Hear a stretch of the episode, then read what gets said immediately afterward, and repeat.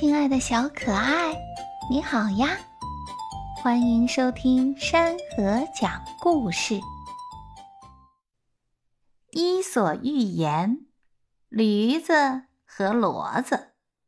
农夫给骡子的饲料是驴的双倍，因此驴很嫉妒。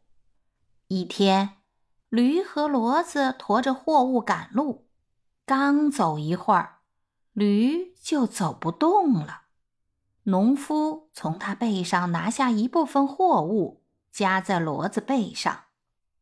又走了一会儿，看到驴累得喘不过气来，农夫又把一部分货物放到骡子背上。最后，驴背上的货物全部夹在了骡子背上。这时，骡子对驴说。啊，老兄，你现在还嫉妒我吃双倍的饲料吗？